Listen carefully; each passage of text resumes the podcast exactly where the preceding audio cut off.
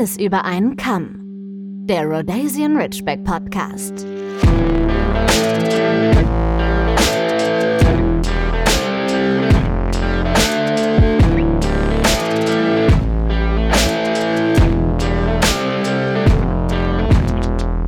So, wir begrüßen euch zum zweiten Teil und der nächsten Ausgabe äh, eures liebsten Podcasts, den Rhodesian Ridgeback Podcast. Alles über einen Kamm.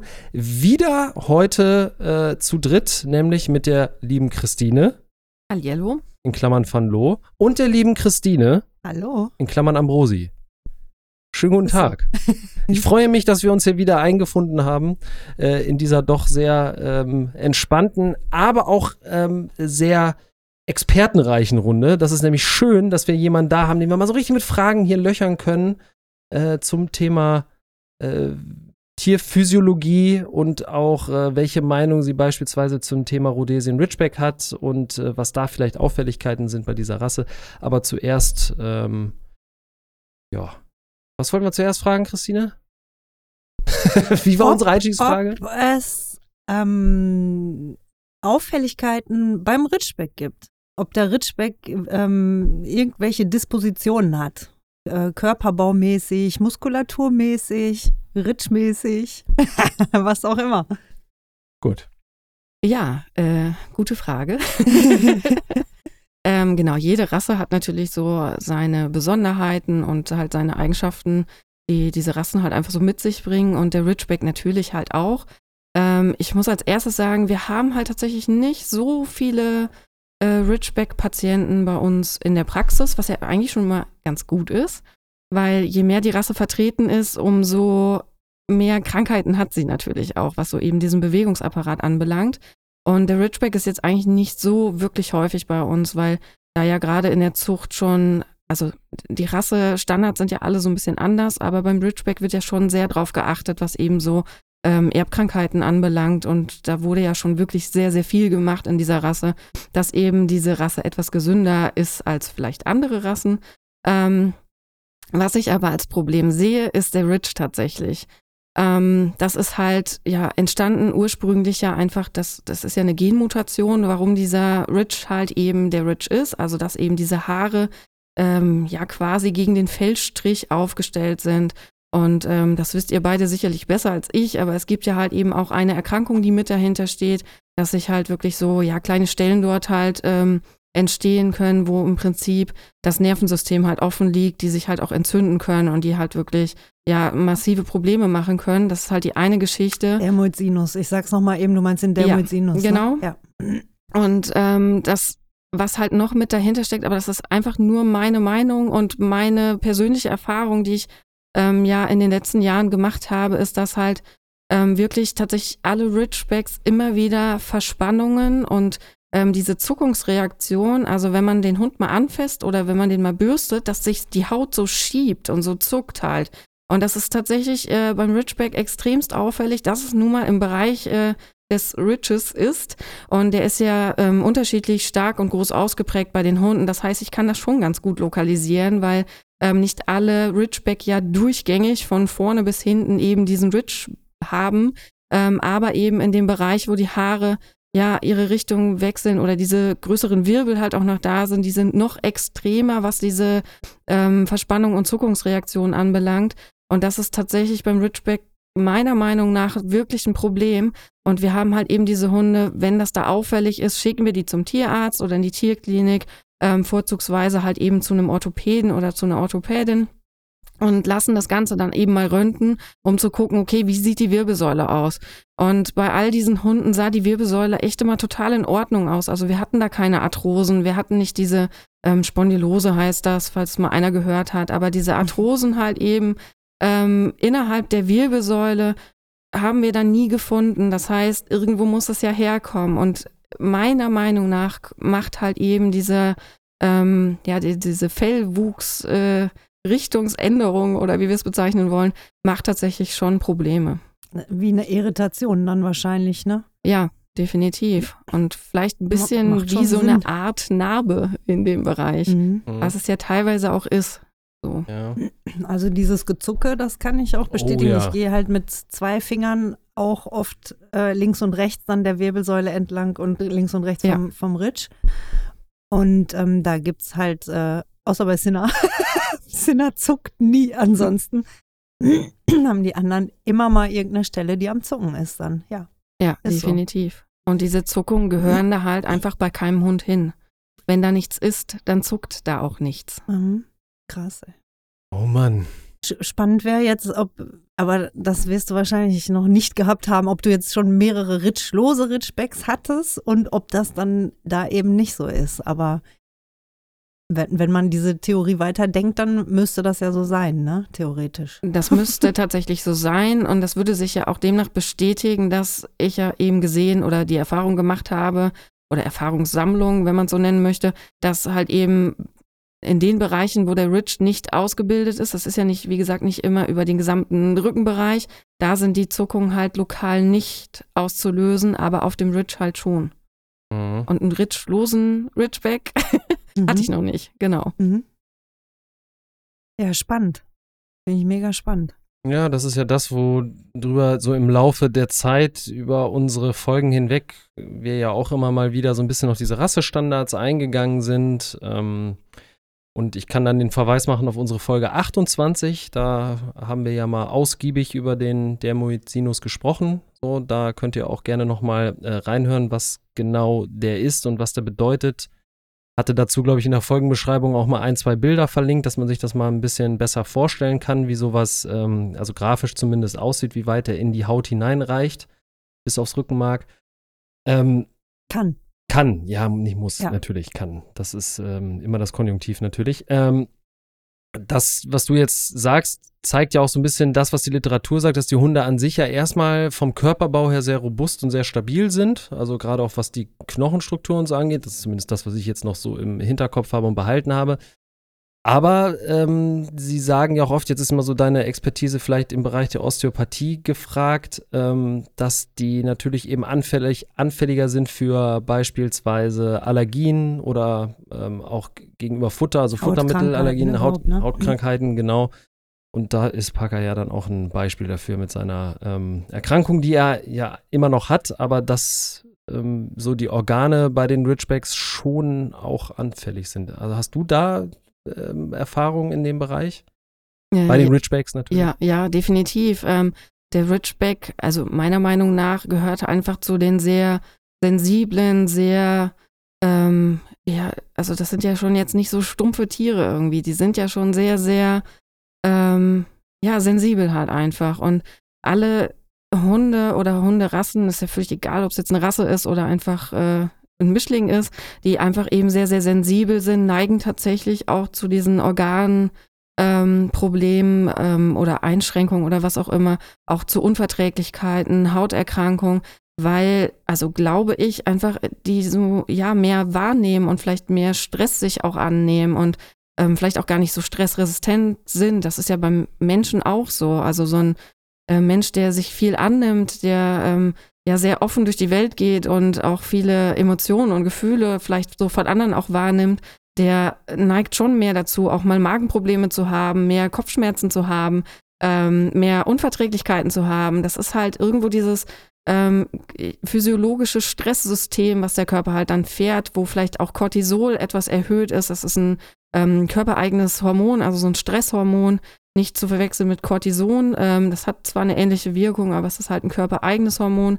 Und wenn sich sowas anlagert, macht das ganz, ganz viele Erkrankungen tatsächlich. Das macht ähm, Magenerkrankungen, das macht ähm, Diabetes zum Beispiel. Also Cortisol ist dafür oder kann dafür zuständig sein, auch Diabetes auszulösen. Und ja, gerade eben wie der Ridgeback, äh, ja, so ein sensibles Tier neigt eher zu diesen Geschichten und hat dann halt eben genau auch Probleme, ja, im Magenbereich, im Darmbereich und damit dann halt einfach auch im Bereich der Unverträglichkeiten. Und der Darm ist einfach der Bereich oder der größte Bereich, der für unser Immunsystem zuständig ist. Das ist beim Menschen so, das ist beim Hund auch so. Und ähm, die sind dann einfach auch krankheitsanfälliger insgesamt, weil der Darm halt eben das Immunsystem zum größten Teil ist. Und Das finde ich ja auch so mega spannend, dass da festgestellt wurde, ähm, dass ähnliche Strukturen im Darm sind wie im Hirn. Ne? Dass, dass ähm, oder im, im Magen und im Darm, so glaube ich, ne? Ja. Und das deshalb dieses Bauch, man sagt ja auch mein Bauchgefühl und dass wir eigentlich ein Hirn im Magen nochmal haben, Ja, definitiv. das finde ich auch echt mega spannend und das ist noch gar nicht richtig ausgiebig erforscht. Ja, nee. Und gerade auch beim Hund gibt es ja sowieso, also diese Studienlage, wenn man da mal guckt, äh, da ich ja mal ursprünglich äh, ja, Biologie studiert habe, bin ich natürlich auch immer so ja mit Fachliteratur unterwegs und muss Studien mir angucken und so. Das ist äh, eine ursprüngliche Berufskrankheit quasi. Und ähm, ja, gerade auf dem Sektor Hund ist halt einfach, also gerade in Deutschland wirklich nicht viel erforscht und geforscht und da gibt es einfach nicht viel. Und wenn, muss man in den USA suchen. Da wird schon mal mehr gemacht, aber ja, das ist wirklich äh, wenig. Und das Problem ist ja tatsächlich auch immer, wir können die Tiere ja nicht fragen. Nicht so dieses ganze Befragungsmodul, das fällt ja halt einfach weg. Und dadurch äh, ist es, glaube ich, oftmals auch schwierig. Ja, das glaube ich auch so. Ja. Gerade so diese Anamnese, ne?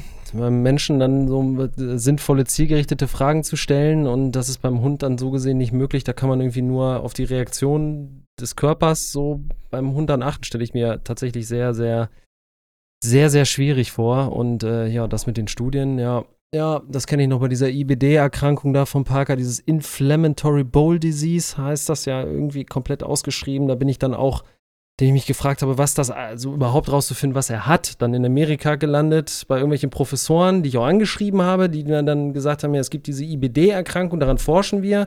Die haben dann wieder mich nach Deutschland, nach Bielefeld verwiesen und die Bielefelder haben dann zu mir gesagt, dann gehen Sie mal nach Ismaning in die Klinik da unten in Bayern, weil da gibt es wohl Experten dafür und da bin ich dann damals gelandet und die haben mir dann geholfen, also jetzt übers Telefon Mhm, quasi ja. und haben mir gesagt, was ich besorgen soll und wie man das machen soll. Aber ja, also von dem her ist Amerika da, ähm, glaube ich, was das angeht, äh, definitiv äh, weit vorne. Aber wenn wir jetzt über diese äh, Auffälligkeiten bei den Ridgebacks nach deiner Meinung gesprochen haben, welche, also gibt es da vielleicht spezielle Bedürfnisse, äh, die die Tiere haben, beziehungsweise oder welche Anwendungen sind dann von eurer Seite so die häufigsten, die bei den Tieren angewendet werden? Also beim Ridgeback tatsächlich fast immer Osteopathie, dass man wirklich eben, ähm, wie wir es in der letzten Folge auch schon erklärt haben, äh, den gesamten Körper halt einfach mit einbezieht, dass man jetzt nicht nur sagt, okay, ähm, der Hund hat jetzt Verspannungen im Rückenbereich, die vielleicht auch zum Teil äh, aus diesem Ridge vielleicht herzuleiten sein könnten, ähm, sondern halt eben, ja, dass eben die Organe mit behandelt werden oder auch ähm, der Kopf halt wirklich auch mit behandelt wird. Das ist auch ganz, ganz wichtig und gerade bei den äh, Verkopften sollte man auch eben den Kopf mit behandeln, genau. Weil sich auch ja immer wieder Einschränkungen dort halt auch einstellen können, aufgrund diverser Ursachen. Ich erinnere mich an eine Behandlung, Entschuldigung, mit Zinner. Und zwar ähm, ist sie überhaupt nicht zur Ruhe gekommen. Das war äh, relativ am Anfang. Die ist überhaupt nicht zur Ruhe gekommen und wollte sich auch gar nicht groß anfassen lassen. Äh, gut, sie hat jetzt am Rücken auch kaum Verspannungen, aber ey, das war ganz seltsam. Das kannte ich so noch nicht von meinen Hunden, ne? dass Mhm. sie sich da nicht hinlegen und sagen, ja, mach. Ne? Und irgendwann bist du dann an den Kopf gegangen und hast äh, dann den Kopf behandelt. Und innerhalb von Sekunden kam dieser Hund zur Ruhe. Die hat sich hingelegt, die hat irgendwann den Kopf sogar abgelegt. Dann ging die Augen auf halb acht und dann konntest du mit ihr machen, was du mit ihr machen wolltest. ja, ich erinnere mich. das war echt Ja. beeindruckend. Ja. Ja, und das ist halt tatsächlich ein, ein Thema, was man eben tatsächlich nur über die Osteopathie anfangen kann oder halt ähm, ja in Gang setzen kann. Wir haben zum Beispiel auch, ich meine jetzt, sie war jetzt einfach nur ein bisschen unruhig, ein bisschen, ja, was auch immer da war, war halt irgendwie ein bisschen nicht zu behandeln, nicht anzufassen und nervös, was auch immer. Ähm, das kriegt man damit in den Griff. Ähm, auch wir haben teilweise verhaltensauffällige Hunde wirklich tatsächlich, also die im normalen Leben ganz in Ruhe zu Hause total auffällig werden. Ich habe einen Hund seit Jahren in Behandlung. Ähm, das ist ein Appenzeller Rüde, den wird es bestimmt tatsächlich ohne Osteopathie schon gar nicht mehr geben. Ähm, die Besitzer waren völlig ratlos, die waren auch überall schon gewesen. Der hat auch körperlich ein paar Probleme, die sind jetzt auch nicht abzustreiten. Er hat zum Beispiel auch eine IBD, meine ich, sogar tatsächlich. Ähm, auf jeden Fall auch immer Darmprobleme. Dann hat er ständig irgendwelche Dinge gefressen, musste ständig in Narkose gelegt werden, also so wie Eisstiele, äh, irgendwelche Verpackungen, also alles, was man als Hund bitte besser nicht essen sollte. Und ähm, Machen sie aber manchmal ganz gerne. Und das Ding ist einfach, wenn man so oft in Narkose gelegt werden muss, ist halt einfach diese Schädelbeweglichkeit, also wie die Organe sich bewegen, muss sich ein Schädel auch bewegen und muss eine Pumpbewegung machen, um ähm, Hirnwasser halt äh, zu pumpen und aus dem Kopf auch rauszupumpen im Prinzip. Und wenn das halt eingeschränkt ist, ist beim Menschen ist es beschrieben, da kann man halt auch nachfragen. Beim Hund können wir natürlich wieder nur drauf schließen. Dann gibt es halt ein Druckgefühl im Kopf, dann gibt es Kopfschmerzen, Sehstörungen, Wahrnehmungsstörungen bis hin zur Aggressivität tatsächlich. Und dieser Hund, ähm, der konnte nicht mehr spazieren gehen, der konnte nicht mehr zur Ruhe kommen. Herrchen hat äh, unten auf dem Sofa mit dem Hund geschlafen, äh, Frauchen oben mit den Kindern halt, damit irgendwer nochmal irgendwann irgendwie Ruhe bekommt. Und das Zusammenleben war aber nicht mehr möglich. Und ähm, dieser Hund im Speziellen reagiert tatsächlich auf Wetterumschwünge. Also das können wir in den letzten Jahren genauso dokumentieren, äh, wie es ist. Man soll ja nicht immer alles aufs Wetter schieben, aber bei dem Hund ist es nun mal so. Und ähm, der braucht halt seine Kopfbehandlung und seine Darmbehandlung. Und dann fährt äh, Frauchen oder Herrchen nach Hause und können ganz normal mit diesem Hund wieder leben. Und das ist so irre, was man da erreichen kann. Ähm, nicht nur innerhalb der Behandlung, dass man den Hund halt eben ja runterfährt dadurch, durch diese Behandlung, wie es bei Sinna war, sondern dass man eben ähm, ja vielleicht auch das Leben tatsächlich wieder ähm, lebenswert oder überhaupt zu leben macht. Also das ist schon, und das ist jetzt kein Einzelfall, sondern Dass das es wieder passiert eine halt. Lebensqualität dann gibt. Ja. Ne? ja. Genau. Ich habe das gerade nicht ganz verstanden mit dem Hirnwasser. Das wird aus dem Kopf gepumpt. Was? Das klingt ein bisschen spooky. ja. Also ich erkläre das genauer. Ähm, es gibt ja dieses Hirnwasser oder Liquor, das, ähm, was halt das Hirn schützt halt vor ähm, Druck und vor Mhm. Stoßbelastungen, die halt so von außen auf den Schädel halt einwirken können.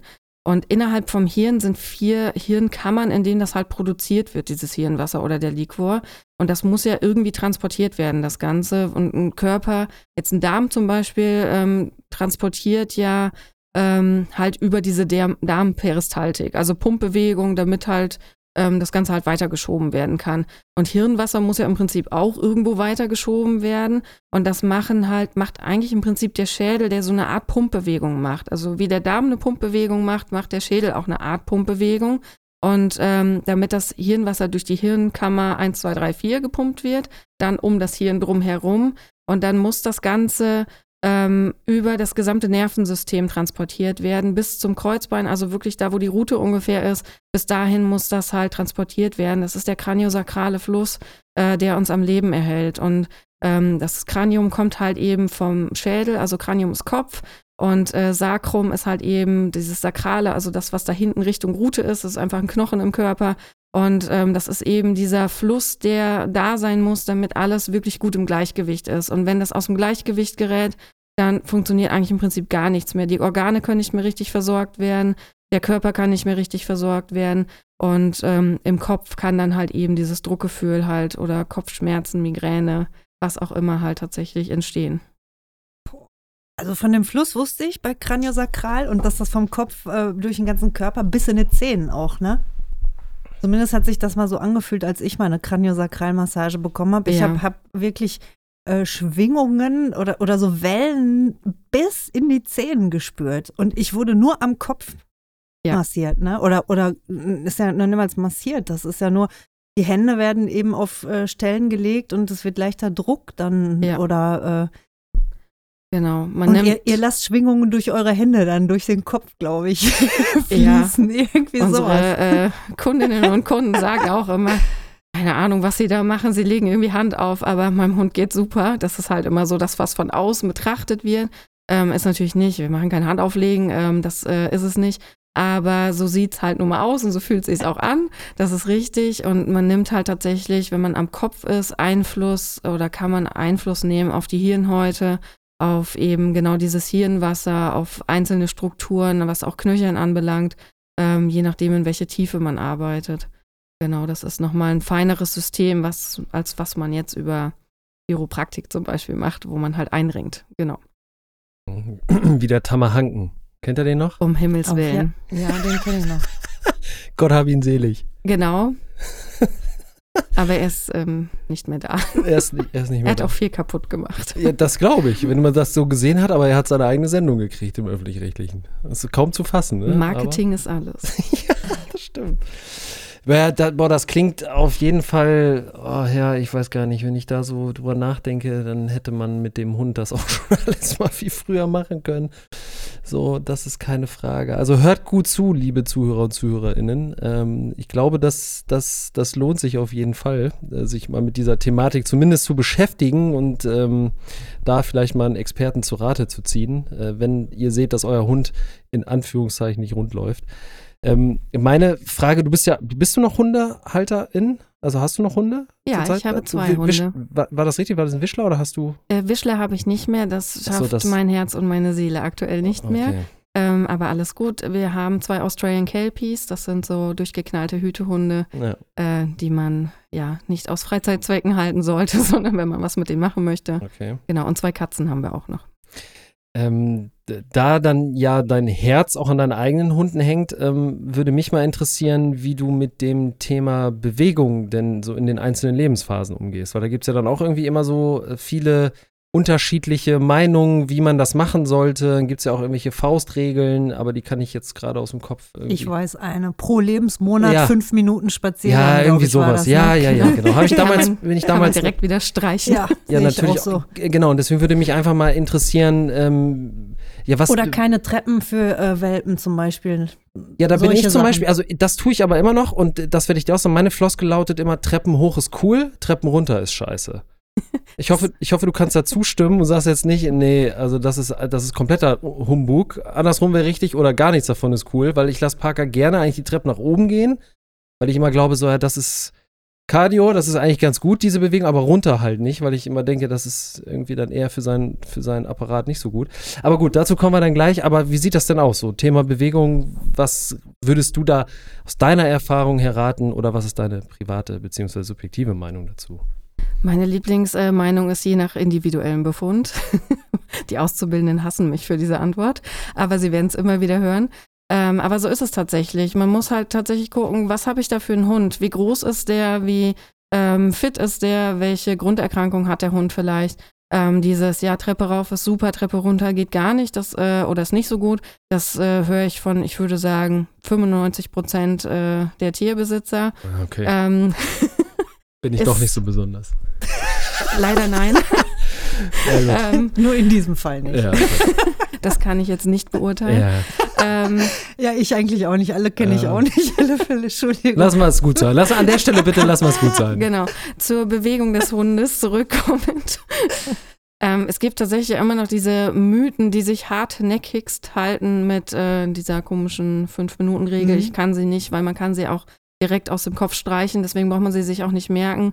Ähm, dieses Treppe rumschleppen bis zum eigenen Bandscheibenvorfall, also des Menschen jetzt, nicht des Hundes, ähm, das kann man auch streichen, weil es macht halt einfach überhaupt gar keinen Sinn, weil ähm, Hunde im Vergleich zum Menschen wachsen halt schneller zum Beispiel. Und ein einjähriges Baby, was jetzt anfängt, äh, sich irgendwo aufzustellen, irgendwo hochzuklettern, ähm, das zu machen, was es halt gerade machen kann und was gerade gut funktioniert, hindern wir ja auch nicht die nächsten zehn Jahre noch daran, irgendetwas zu tun. Nicht, dass dem Bewegungsapparat da irgendetwas passiert.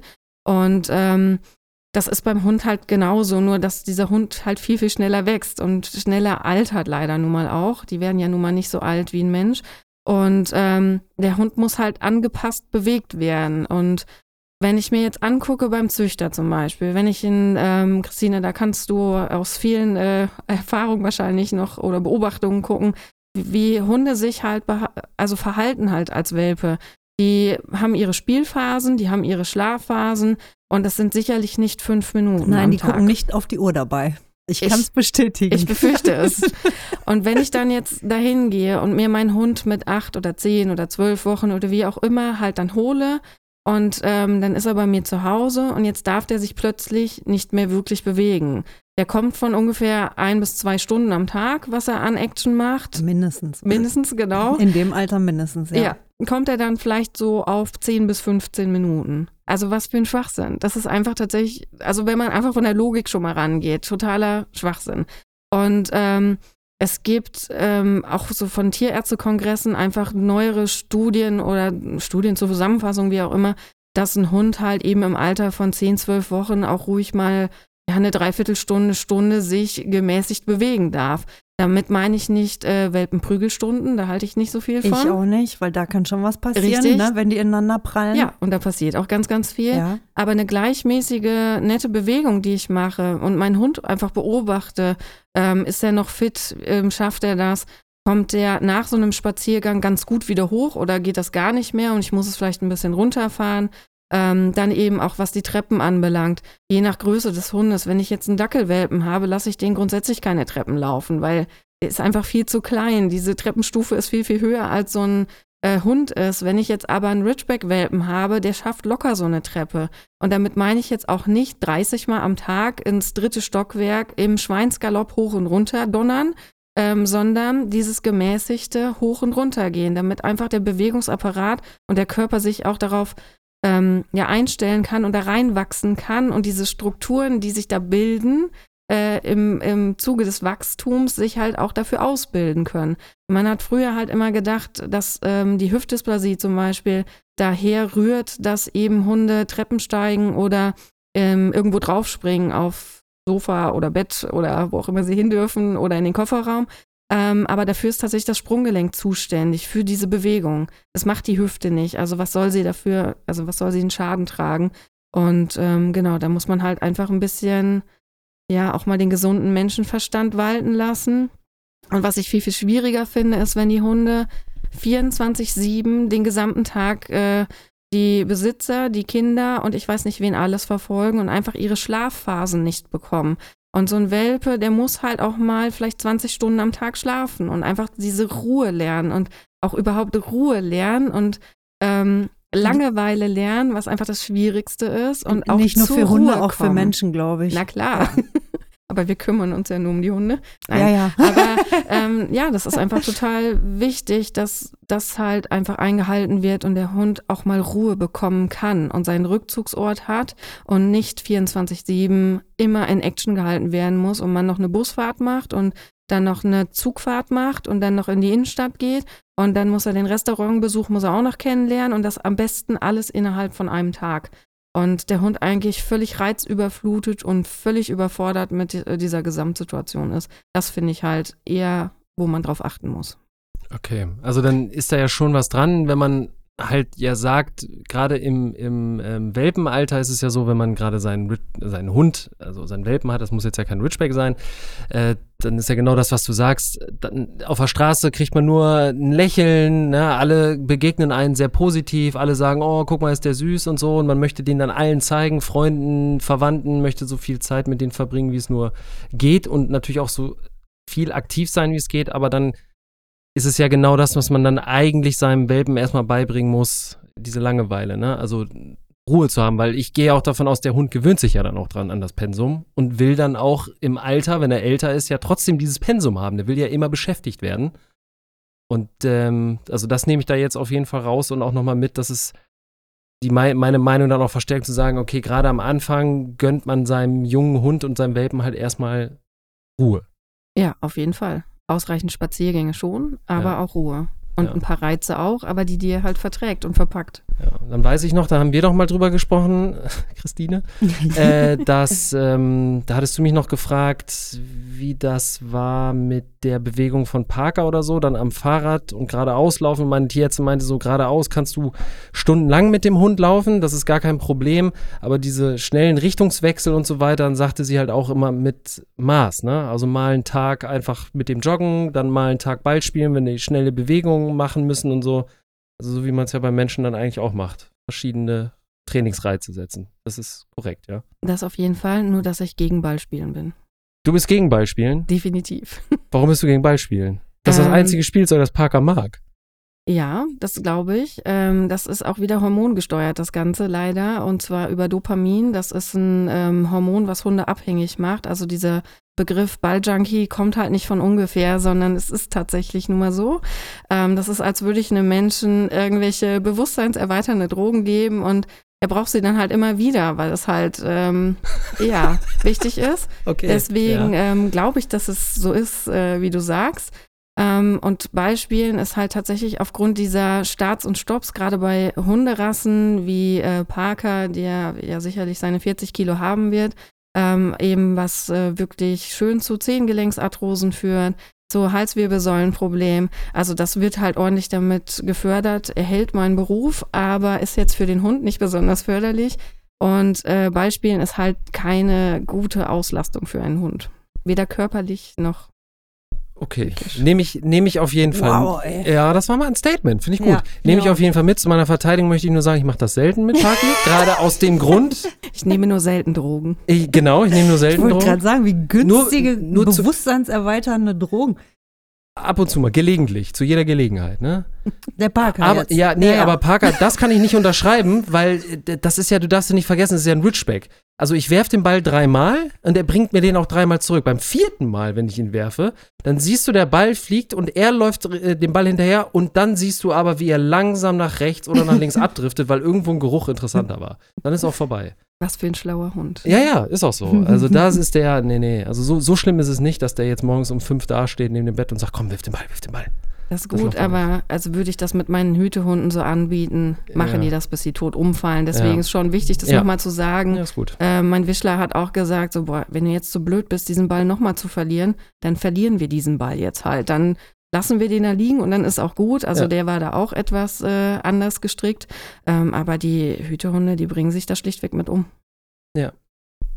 Okay. Dann würde mich gleich, du hast jetzt eine Frage, dann Ich würde mich ne- gleich nur noch eine Anschlussfrage interessieren. Okay, Ja. schreib mir die auf. Weil auch jetzt von Fahrradfahren und Joggen eben die Rede war. Und da ähm, ist es ja doch so, dass die Welpen, also dass man einen Welpen nicht am Fahrrad oder äh, beim Joggen mitführen sollte, sondern dass man da warten sollte, bis die soweit sind. Also bis es Junghunde dann sind, ne? Ja, unbedingt. Das ist ganz, ganz wichtig. Die haben halt, die sind im Wachstum. Es gibt ja diese Wachstumsfugen, ähm, die halt einfach gerade auf äh, diese Stoßbelastung und ähm, ja, gerade wenn wir dann auf Asphalt äh, Fahrrad fahren würden, also der Hund halt auf dem Asphalt halt läuft und diese massiven Stoßbelastung hat, dass es halt einfach auch einen Schaden an den Wachstumsfugen geben kann. Die Knochen sind halt einfach noch weicher, als wenn der Hund jetzt ausgewachsen ist.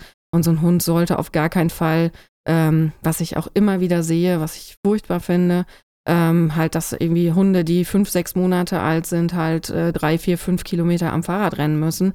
Also das macht halt einfach überhaupt keinen Sinn. Das fange ich mit den Hunden an, wenn die so anderthalb, zwei Jahre alt sind. Man kann ja mal das Fahrrad nehmen und vielleicht mal schieben und den Hund mal dran gewöhnen, dass diese Geräusche, da klappert was, ne? Da haben manche Hunde ja auch Angst vor, gerade so ähm, ja, sensible Hunde kriegen da vielleicht eher schon mal wieder Angst vor, dass ich so eine Gewöhnung halt mache, aber dann schiebe ich halt das Fahrrad und da passiert sonst erstmal noch nichts.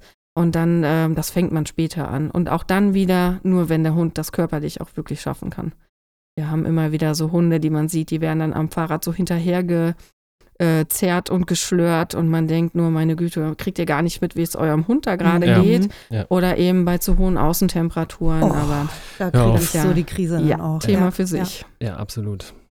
Das muss ich sagen. Da haben wir uns schon oft genug hier drüber, drüber ausgelassen, über solche Missstände und Umstände, die wir da gesehen haben. Und gerade wenn man jetzt hier so in der Stadt wohnt, ich wohne quasi ganz zentral hier in der Stadt, ist es einfach unfassbar, was du hier bei 40 Grad auf der Promenade und so siehst. Das ist Ja. nicht zu glauben. Ähm, die Anschlussfrage, die ich natürlich nicht vergessen möchtest, du hast gesagt, okay, Ballwerfen ist nicht cool, man sollte seinen Hund anders auslasten. Ja, jetzt gibt es so Mantrail etc. pp. Jetzt gehen wir mal davon aus, aus, aus, aus meiner ähm, Geschichte jetzt, ich habe jetzt einen Achtjährigen, der wird grau. Was ist denn jetzt ein guter, für so einen älteren oder für einen Senioren, denn jetzt eine gute Auslastung? Was sollte man denn mit dem so machen, nach deiner Meinung? Also Bewegung ist immer super wichtig. Auf jeden Fall, dass die Hunde ausreichend Spaziergänge und wirklich ausreichend Bewegung bekommen. Natürlich halt das, was sie körperlich auch schaffen können. Das ist ganz, ganz wichtig. Ähm, ansonsten muss man natürlich schon gucken, woran der Hund Freude hat. Manche Hunde haben Freude, ähm, den Ball vielleicht zu suchen, dass man den gar nicht wirft, sondern halt losgeht, den Hund warten lässt und man versteckt das äh, Bällchen oder ein Dummy oder ein Futterbeutel oder was auch immer und der setzt halt die Nase ein und äh, muss halt eben über das Schnuppern und über das Riechen ja sein Hirnchen auch ein bisschen mehr anstrengen, wo halt eben nicht dieses äh, böse Hormon da ausgeschüttet wird, sondern der Hund halt ja ausgelastet wird und auch äh, körperlich vernünftig das Ganze machen kann. Ähm, es gibt halt eben auch Hunde, die an, ja, was wir schon mal hatten, an Krankengymnastik halt einfach auch Spaß haben. Das kann man ja zum Beispiel auch ins Leben einbauen. So dieses ganze ähm, Koordinationstraining zum Beispiel ist nicht nur für Welpen wichtig und so verschiedene Untergründe zu machen und irgendwo drüber zu klettern und so. Das äh, sollte und kann man halt eben auch mit den älteren Hunden machen oder heranwachsenden Hunden. Weil ansonsten hat das Nervensystem diesen Input ja einfach auch nicht mehr. Und ähm, ja, einfach gucken, woran der Hund halt Freude hat. Es gibt so viele Möglichkeiten und es gibt ähm, auch einige ganz gute Hundeschulen, die nette Sachen anbieten. Es gibt nicht nur gute, es ist halt auch wieder so ein Markt, der äh, von bis halt geht. Aber da gibt es ja auch einige, die was ganz Nettes anbieten oder man trifft sich mit ein paar äh, Gleichgesinnten und keine Ahnung, es gibt auch so Geocachen für Hunde und äh, Schnitzeljagd und so quasi. Also es gibt echt nette Dinge, was man sinnvoll machen kann. Ja, reicht mir. Neue Okay. Ideen. Okay, okay. Also Christina hat damit entschieden. An dieser Stelle beenden wir die, beenden Ach wir die so. Folge. Also sagen wir es mal so. Ähm, das war auf jeden Fall schon mal echt ein toller Einblick A, in, deinen in deinen Job und in deine Vita und vor allen Dingen jetzt auch nochmal ähm, mehr, mehr und mehr bezogen auf große Hunde beziehungsweise auf die Rasse, um die es hier eigentlich hauptsächlich geht, äh, den Rhodesian Ridgeback. Also mir persönlich bleibt an dieser Stelle erstmal zu sagen, ich habe viel Neues gelernt. Das ist schön. Ähm, ich habe auch bestimmt noch einige Fragen, genauso wie die Community auch. Und ähm, an dieser Stelle würde ich auch gerne mal einen Aufruf machen an die, äh, an die Zuhörer und Zuhörerinnen. Wenn ihr Fragen noch zu diesem Thema habt, dann schickt uns die doch gerne zu. Entweder per E-Mail an alles über mit UE, äh, alles über einen Kamm at googlemail.com oder auch gerne über äh, unseren Instagram-Kanal äh. Da erreicht ihr uns und lasst uns doch mal äh, wissen, was ihr A von diesen Folgen jetzt ähm, haltet mit unserem Gast. Und ja, wenn ihr da Fragen habt, dann schickt uns die doch zu. Ich werde das aber auch über die Stories nochmal machen, sodass ihr mir da mal direkt antworten könnt. Und ich werde natürlich auch die Praxis ähm, von Christine van Loo äh, bei uns in der Folgenbeschreibung verlinken und bestimmt auch nochmal äh, Inhalte teilen. Habt ihr einen Instagram-Account? Ja. Sehr gut, sehr, sehr gut. Dann werde ich das nämlich auch nochmal machen. Und dann könnt ihr euch, äh, wenn ihr da tatsächlich irgendwie akute Fragen habt, natürlich auch jederzeit äh, an die Christine und ihre Kollegen und Kolleginnen wenden. Deswegen vielen lieben Dank nochmal für deine Zeit. Sehr, sehr gerne. Es war sehr aufschlussreich. Das mit dem Ball nehme ich auf jeden Fall schon mal mit. Das Top. werde ich Parker jetzt erstmal erklären müssen. Das mache ich jetzt gleich im Anschluss. Und Christine, Ich äh, fand's gut. Äh, ich finde es echt spannend, ja. du bist heute sehr pragmatisch, aber auch an dich, Bin ich? Christine, erstmal vielen lieben Dank, dass du uns Christine beschert hast. ja, damit müsst ihr jetzt alle Danke, leben. Ich Es danke mal so. Christine auch und äh, Daniel. Ja. Ich danke auch dir, weil du hast das alles ins Leben gerufen. Und Gut. ich bin äh, gespannt. Also es wird, denke ich, noch ein, zwei Folgen mit der Eventuell, Christine geben, eventuell. eventuell. Weil ich habe, ja, ich, ich habe halt speziell noch ein paar Sachen auch im Kopf. Ne? Was ist ED, was ist HD, was ist ähm, OCD, was ist ähm, Spondylose, was mache ich dann und wie erkenne ich das frühzeitig, was ist Arthrose ähm, und wie geht das so vonstatten und so weiter und so fort. Also es gibt ja noch ganz viele Themen, was den Bewegungsapparat äh, betrifft. Und die Zeit vergeht einfach krass schnell. Ist mir gerade aufgefallen, als du das Ende eingeleitet hast und ich wusste, okay, da, der, der Ausspruch gerade, der war dann tatsächlich Gute äh, Überleitung, ein Zeitlimit. Christine, gute Überleitung. Du machst dich. Das, Danke, bin, Daniel. Schlussendlich, schlussendlich danke ich mir selbst. Mega. Vielen ja. Dank. Nein, Spaß beiseite. Ich finde es schön, weil ich glaube, die nächsten Folgen, äh, jetzt haben wir mal so einen kleinen, warmen Einstieg hier gemacht und ich glaube, wir können noch ein bisschen mehr nerden. So nennt man das ja dann. So nochmal so ein bisschen abnerden mit Christine und Christine äh, im Verbund und dann werden wir nämlich nochmal ein bisschen tiefer einsteigen. Aber äh, wir würden uns, wie gesagt, freuen. Lasst einen Kommentar da, bewertet das gerne, wenn ihr uns supporten möchtet. Wir haben jetzt ein, das muss ich noch kurz äh, in eigener Sache, weil ich bin sehr stolz, dass ich es jetzt endlich hingekriegt habe, dass wir einen Linktree haben und ein Link. Tree, das ist nämlich nichts anderes als ähm, die Möglichkeit, uns über einen Link äh, zu erreichen. Äh, den findet ihr in der in unserer Bio, also in der Profilbeschreibung auf Instagram. Und wenn ihr auf diesen einen Link klickt, weil das ist ja nur möglich, dann tauchen mehrere Links auf, die ihr anklicken könnt. Dann könnt ihr zum Beispiel Christine besuchen auf ihrem Profil oder auch mich oder ihr könnt euch mal genauer durchlesen, was dieser Camp-Podcast eigentlich ist und sein möchte. Und äh, ihr könnt Rudelmitglied werden und ihr könnt auch mal bei Studio Eskaliert, bei meinem kleinen äh, Podcast-Studio vorbeischauen. Und ähm, ja, den werde ich immer ein bisschen weiter anpassen. Da könnt ihr dann auch, wenn ihr da draufklickt, kommt ihr direkt auf die äh, Webseite der Praxis von Christine van Loo. Ich sage jetzt nur mal, dass wir hier nicht durcheinander kommen. Und, und so weiter und so fort. Also es geht Schritt für Schritt weiter. Vielen Dank für euer Vertrauen und euren Support. Das war jetzt nochmal mein Monolog am Ende. Ich habe mir und den schon angeguckt übrigens, den Linktree. Ich, äh, Geil. ist das zweite Mal, dass du jetzt von mir hören Geil. willst. ja, genau. Leute, jetzt sag ich's. Ich wünsche euch einen schönen Spaziergang. Yay. In dem Sinne macht's gut. Tschüss. Ciao.